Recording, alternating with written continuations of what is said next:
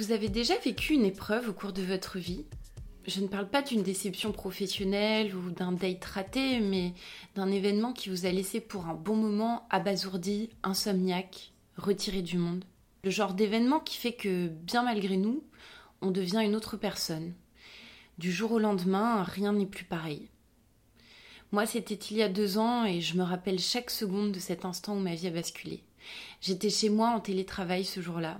Je venais de terminer mon déjeuner, euh, des pâtes au pesto. Je faisais la vaisselle en écoutant une émission sur France Inter avec mon téléphone. Quand soudain le son s'est arrêté. Je vois qu'on m'appelle, mais les mains dans la mousse, euh, je n'ai pas le temps de décrocher. Un second appel dans la foulée. Allô? Bonjour, vous êtes Octavia euh, Gendarmerie de Pithiviers à l'appareil. je suis au regret de vous annoncer que votre père est décédé ce matin en faisant son jogging.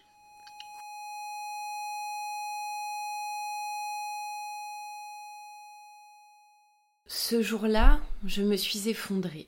Je suis tombée à terre, écrasée par l'injustice et l'horreur de cette nouvelle. C'est pas possible. Comment c'est possible? C'était mon pilier. Il avait toujours été là. Il m'avait appris à rire, à aimer le cinéma, la musique et la course à pied. C'est lui qui m'avait pratiquement tout appris. Et là, comme ça, il disparaît sans un mot, sans même une explication? Plus jamais?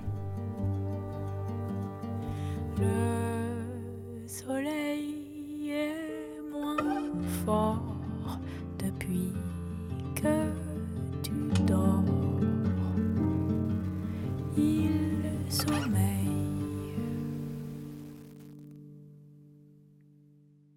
Au fond, une histoire banale qui arrive malheureusement à énormément de gens.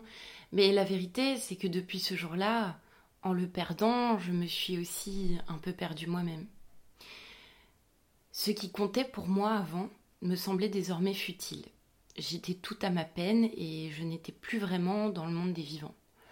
Les divertissements ne me faisaient plus tellement rire et les small talks me semblaient euh, juste insupportables. S'il m'arrivait de rencontrer de nouvelles personnes, je voulais juste leur demander Et vous, vous avez déjà vécu une épreuve pareille?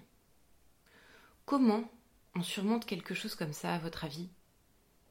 Vous croyez en Dieu ou en autre chose? Alors, plutôt que de garder tout ça juste pour moi, j'ai décidé d'en faire un podcast. Écouter pour mieux guérir. Partir à la rencontre de proches et d'inconnus pour comprendre leurs croyances, leur religion, leur spiritualité, connaître ce qui les aide à avancer dans la vie, leurs sources de joie et nous nourrir ensemble de toutes ces expériences. Ce sont des épisodes que je partage avec vous dans la série Le paradis attendra, en espérant qu'ils puissent vous aider dans vos questionnements, vous ouvrir des portes ou même vous consoler.